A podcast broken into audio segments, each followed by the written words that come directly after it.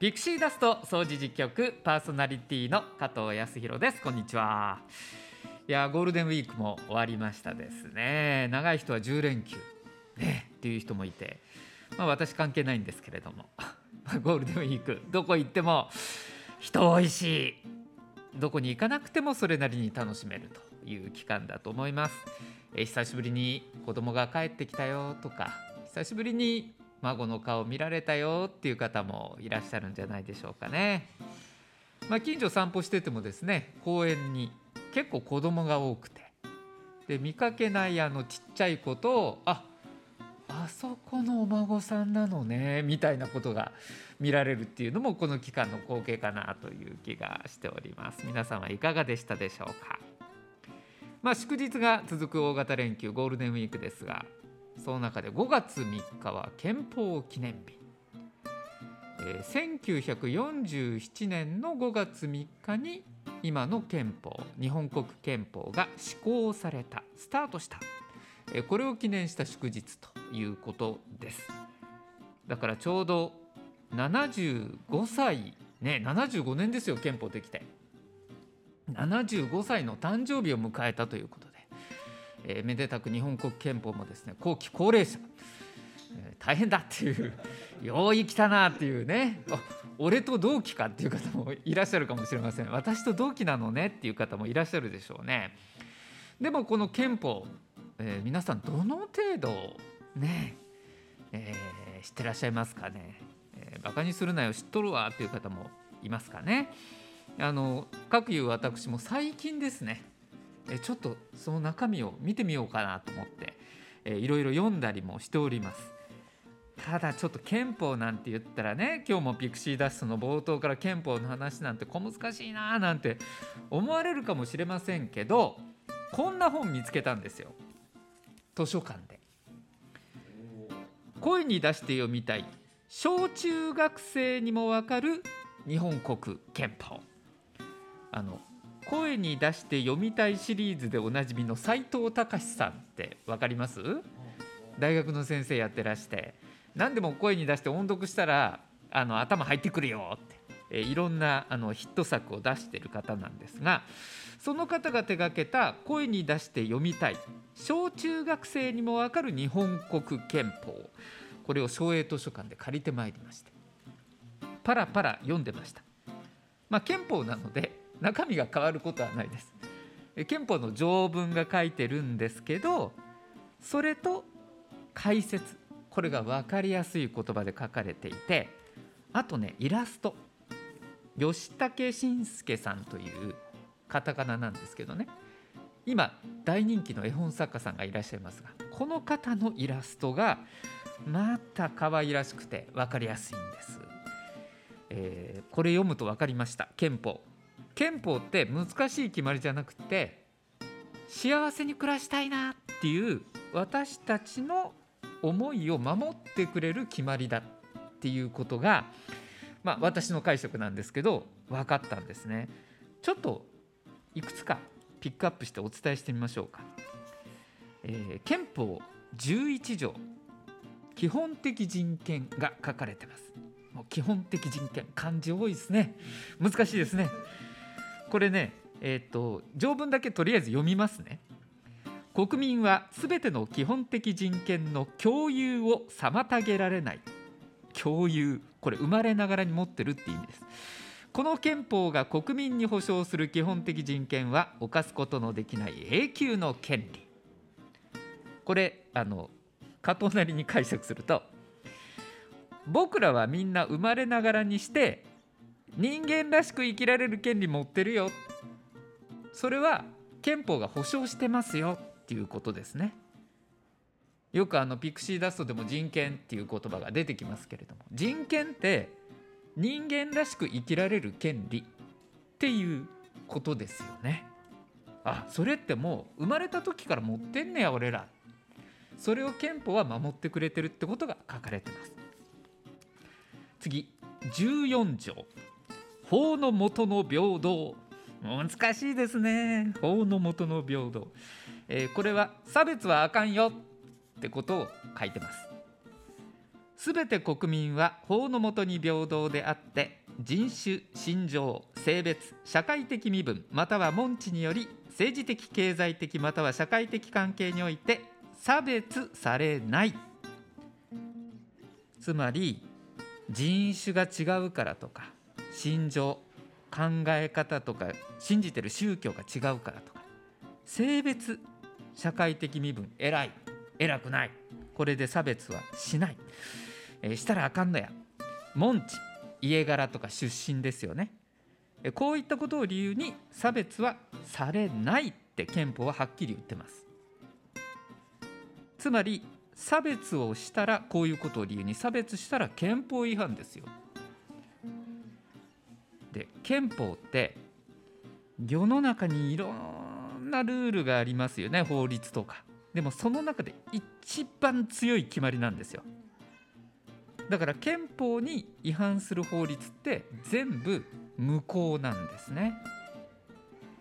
だからあの人は人種が違うからここに来させてはいけないみたいなことを例えば決まりとか法律で決めてもそれは憲法がやったらいけないっていうふうにここではっきり書いてるのでそんな法律ルールは無効になるっていうことですね。これを知っとくってことがすごく大事かなと思います。25条生存権とか言われますね。すべ、て国民は健康で文化的な最低限度の生活を営む権利を有する最近聞いたことある人も多いんじゃないでしょうかねこれ病気になったってたとえ障害があったって健康で文化的な最低限度の生活を営む権利を国民は持ってますよって憲法が認めてます。この考え方からできた制度が生活保護なんですね。生活保護制度いろいろ言う人いますけどこれ憲法がやっていいよこういうことを作ろうよこういうふうに考えようよって言ってることなんですねこう考えると日本国憲法ってなんか私たちの生活にすごく身近なことが書かれてるよなと思いますよねでもう一つ最近ニュース見てて大体トップニュースはいつもウクライナの戦争ですよ。でそっからああ憲法にも戦争のこと書いてあったな9条戦争放棄ってよく言われますね。えー、9条の戦争放棄国際紛争を解決する手段として武力で脅したり武力を使ったりすることを放棄すると宣言してます憲法では。まあ、このことをいろいろ言う方はいらっしゃいますし意見がたくさんあるのは分かるんですけどニュース見てつくづく思うんですよねウクライナの。ああ一旦戦争起きちゃったら何万人もの人が殺されるっていうことだしそれは罪のない赤ちゃんとか老人も含めて殺されてしまうしむしろそういう人だからこそ命を奪われやすい。あと数百万人の人がもう故郷を追われちゃうんだなとまあ戦う戦わないっていうことは置いといてでも武力を持っていても武力を使っても犠牲者が出るのが戦争なんだな。と思うんですよ。でこれイラストがね描かれてるって言いましたでしょ？救助のとこのイラストがねこんな感じで描かれてるんですよ。えー、子供2人が向かい合っていて1人が「やーい」ってこう冷やかしてる。で言われてる方はちょっとムッとした顔で腕組みしてます。でその子のセリフが書かれてる「喧嘩はしないって決めたって意地悪なやつはいるもんな」喧嘩しないで解決させる方法を考えなきゃ。って書かれてるんですよね。ああなるほどなあと。戦争をしないで解決する方法を国と国の間でも考えなきゃいけないんだなってことをこのイラストから私思いました。ウクライナのニュースと一緒に考えて。犠牲者なしで解決できたらどういう方法がそれ以前にあったんかなって考えましたね。図書館で借りられるんですよこの本。え声に出して読みたい小中学生にもわかる日本国憲法。岩崎書店から出てます。斉藤隆さんの作品著作です。まああの小中学生にもって書いてますけど十分大人がね読んではあって思いますよ。これ親子で読んでみたらいいんじゃないかなと。まあまだね憲法月間でもありますから今日はそんな本をご紹介いたしました。今日はえー、この後絵本の朗読も予定しております。ピクシーダスト総除事局。この番組は茨城市人権三島地域協議会の提供でお送りします。5月28日土曜日午前10時から午後3時まで総除寺公園でコミュニティバザーお互い様フェアを開催します。譲りたい品物譲ってほしい品物のマッチングができるんです。家具家電衣類雑貨食料品に古本雑誌類。無料でお譲りお譲られできますよ。詳しくは命愛夢センター072-626-5660まで。ピクシーダスト掃除実局さあ続いては地域の情報でございます。今日はちょっと図書館に注目してみようかなということですね。えー、前回は公園広場について詳しくお伝えをしました。鮎川さんにゲストに来ていただきましたですね。えそれ以前もユースプラザイーストのちょいであるとかみかんについてお伝えしましたがこの総除自治区には私たちが誰でも利用できる図書館がありますよ。え省営図書館。皆さんまあ行かれた方も多いんじゃないですかね。どうですか？場所は省営小学校の隣にある、え建物でございまして、えー、っと省営コミュニティセンターもその中に入ってますね。そこの1階と2階に図書館があります。1階部分は大人用の本が入っていて2階に行くと児童図書であるとかコミックそれから絵本紙芝居なんてのもありますであの靴を脱いで上がれる小上がりみたいなところがあるんですよ2階には。でそこ行くとちっちゃいお子さんと例えばお父さんお母さんが一緒に絵本楽しんだり寝っ転がって絵本楽しんでる子どもたちがいるようなそんな素敵な場所です。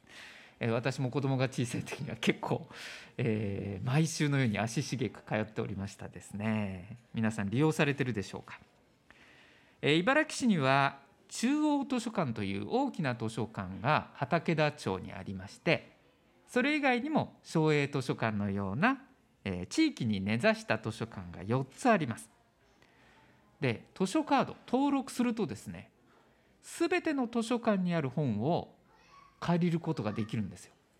省営図書館にない本も借りられます。さっきご紹介した声に出して読みたい小中学生にもわかる日本国憲法これ穂積図書館っていうところの本なんですけど、えー、ちょっとピクシーダスで紹介したいなと思って、えー、頼んだら省営図書館に配送されてきてそこで僕はピックアップして借りてきました。まあ、そんな便利なシステムもあります。で今日はですね久しぶりにちょっと絵本の朗読をしてみようと、えー、一冊選んでまいりました。しりとりの大好きな王様という作品です。えー、中村翔子さんという方の作で、えー、絵は畑幸四郎さん。畑さんもこれあの絵本を結構たくさん人気のね絵本を書かれている方です鈴木出版から出版されているしりとりの大好きな王様、え人気の作品でして結構たくさんのほとんどのこの地域の図書館市内の、えー、1冊ずつありましたかねでこの絵本だけじゃなくて実は中央図書館に行くと大型絵本っていうのがありまして全く同じ内容の同じ想定なんですけど大きさが違うんですよ。普通絵本のサイズはなんかイメージできますでしょ？皆さん。大型絵本ってねどうだろう新聞の一面全面が、えっと、絵本の1ページぐらいの大きさって言ったら分かりますかね？それを横開きにしていって見せるという紙芝居の大きなものをイメージしていただいたらいいんですがえー、そんな大型絵本にもなっている作品なんです。だから例えば、えっと、子どもの集まるイベントで紹介したりとか子ども会で読み聞かせしたりっていうのにもぴったりの、えー、作品だと思います、えー、作者の中村さんにこの前お電話でお話をしたら、えーと、続編を今書いてると。言っていたので、えー、いつ頃ですか？って言ったら「うん去年からちょっとずっと私もあの悩んでるのよね」って言ってまして。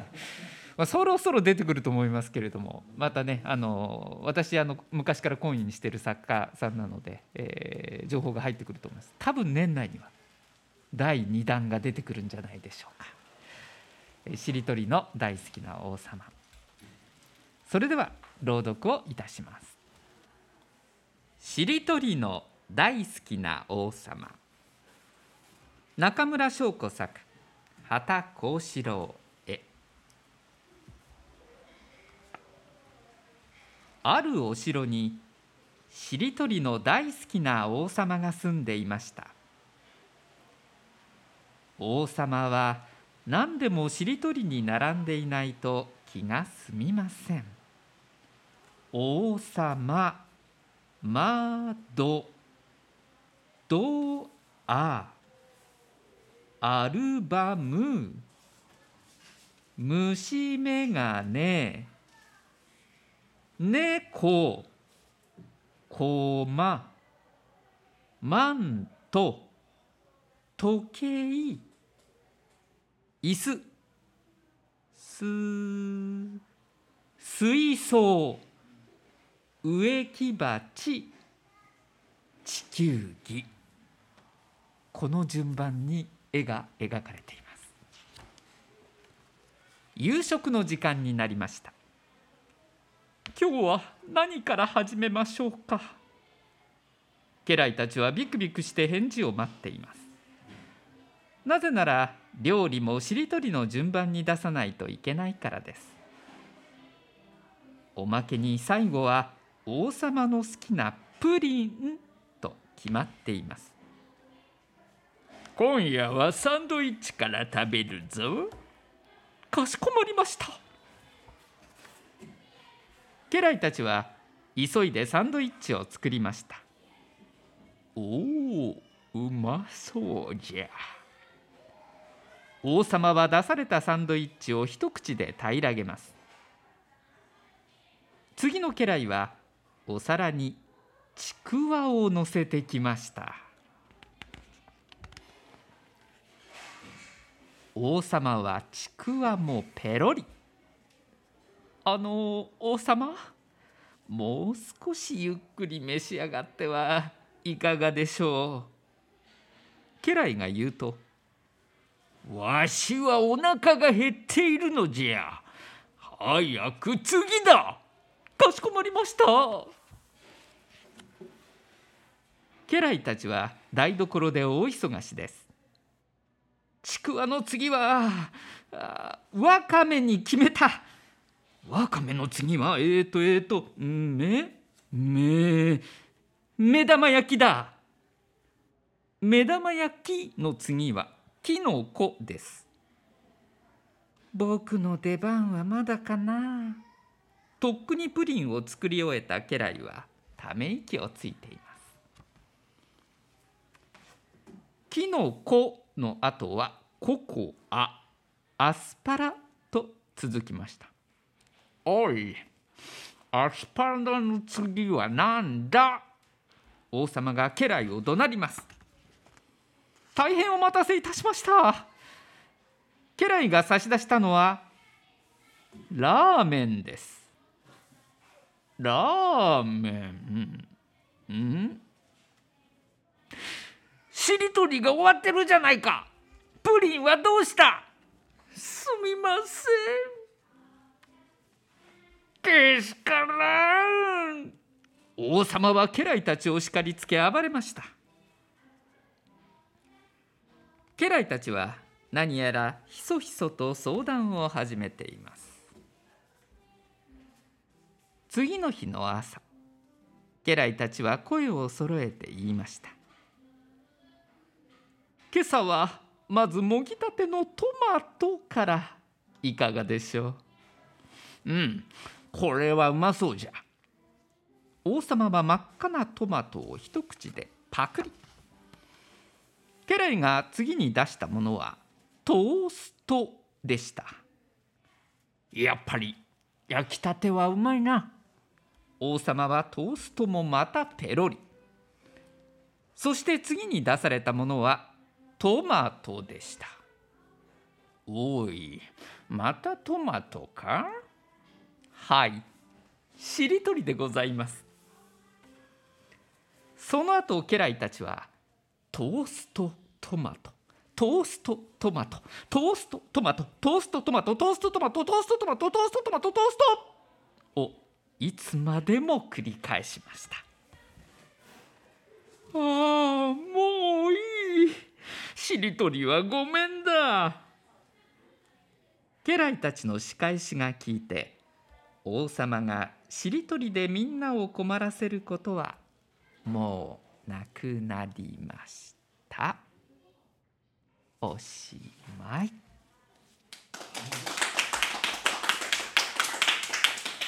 はい。いかがでしたでしょうか？しりとりの大好きな王様。鈴木出版から出ている作品です。ねあのちょっと面白いなと思われたらぜひ図書館で借りて まあ買ってでもいいんですけど 買ってでもいいんですけど図書館で借りて省営図書館行ったらありますからね。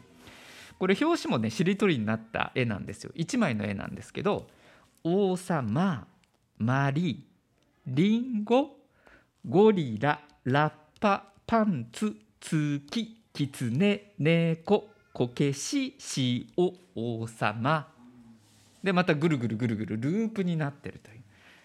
まあ子供がね子供がその言葉を覚え出した頃にしりとりとかで遊ぶの結構ハマったりするんですけどちょうどそのくらいの年代だったら親御さんと一緒にとかおじいちゃんおばあちゃんと一緒に楽しみながら次何の言葉来るかなって言いながらこんな風に言葉を覚えていく上でもいい作品かなと思います。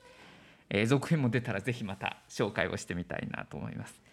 えー、今日は絵本の朗読しりとりの大好きな王様中村翔子作畑幸四郎へ鈴木出版からの作品をご紹介いたしました。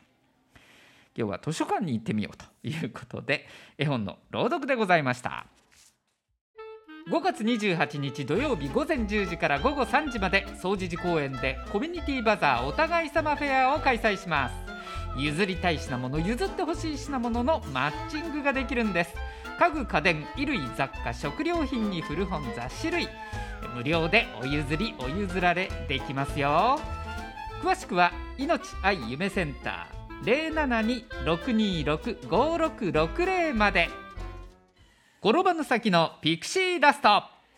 このコーナーは暮らしに役立つ情報や知って得する情報をお届けするコーナーです。知っておくと安心知っておくと得をする転ばぬ先の杖になるような情報をピックアップいたします。え今日は命愛夢センターで行っている5月の相談事業についてです。まず仕事が見つからない長続きしないでも何とかしたいなという方。お仕事について相談できる窓口です。お仕事じっくり相談。5月は26日木曜日。午後1時30分から3時30分まで。こちらは予約が必要です。次に家計のやりくりが苦手という方。専門家のアドバイスを受けられる窓口がありますよ。暮らし設計相談。5月は21日土曜日午後1時から5時まで。こちらも予約が必要です。最後に、職場や家庭などで嫌な思いをしているであるとか、生活が苦しいななど、困りごとなら何でもこちらで受け付けます。人権や生活上の相談こちらは月曜日から土曜日まで午前9時から午後5時まで予約はいりません。この3つの相談事業いずれもこちらの電話番号でお問い合わせにお答えいたします。072-626-5660 626の5660命愛夢センターまでおかけください。以上転ばぬ先のピクシーダストでした。5月28日土曜日午前10時から午後3時まで総持寺公園でコミュニティバザーお互い様フェアを開催します。譲りたい品物譲ってほしい品物のマッチングができるんです。家具家電衣類雑貨食料品に古本雑誌類。無料でお譲りお譲られできますよ。詳しくは命愛夢センター072-626-5660まで。総持寺川柳道場とかくせちがらい世の中悩みや不安を川柳にして笑い飛ばしてしまいましょう総持寺川柳道場です。さあ今日もご紹介いたします。よまずはこちらおおなるほど。足運ぶ認知知らずの楽々亭。足運ぶ。認知知らずの楽々亭。これは楽々亭まで行ってポストに入れていただいた一句ですかね。はい。やっぱ出かけるって大事ですよね。はい。続いては畑さんとお読みするんでしょうか。思い出すラジオ体操プレゼン、ありましたね。夏休みとかねハンコたまったら何かもらえるってね、うん、大したもんじゃなくてもなんかそれをコンプリートしたいっていう思いがあって行きましたですね。思い出すラジオ体操プレゼント。次です。いちごサンセットさんというペンネームの方です。目を引かれ手に取る本から想像、この想像ってこう思い描く想像もあるけどこの方は作るクリエイト新しく何かものを作るっていう想像を当ててますね。今日は図書館ねご紹介しましたけどもいいですね。行ってみるとなんかそこで本との出会いがあって思いもよらぬ、えー、出会いになることもありますね。目を引かれ手に取る本から想像を。素敵な一句です。ペンネームミカさん。テレビ旅。行ったつもりの老夫婦。ゴールデンウィークも混んでるからテレビ旅でいいんじゃないっていうね。まあ僕割とこっちかもしれません。はい、えー、続いてもミカさんから頂戴してますね。川柳と指折り数え脳トレだうん五七五。あいけてるかな。考えながらねいく。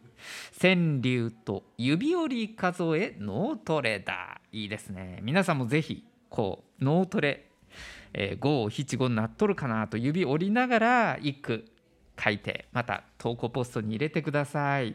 よろしくお願いいたします。アイセンターにも公園広場にも日向にも楽々亭にも投稿ボックスございますのでぜひどしどしお寄せいただければなと思います。以上総持寺川柳道場でした。さあお別れの時間が近づいてまいりました。次回は5月末日の放送予定ということでふわっとねゆるくなってるところもこのピクシーダスト掃除局のええとこでしょ？はい。まあそんな感じでねお聞きいただければなと思っております、えー、今日はまあ省営図書館ね。図書館でいろんな出会いがあるよっていろんな本借りられますよ。省営にある本だけじゃなくてもね、えー、茨城市の全ての図書館にある本も借りられます。これ皆さんのね税金で、えー、茨城市が用意してるものなのでどんどん使ってどんどん楽しんでいきましょう。はい。ではまたお聞きください。次回5月末日の放送でございます。ピクシーダスト総除事局。この番組は茨城市人権三島地域協議会の提供でお送りしました。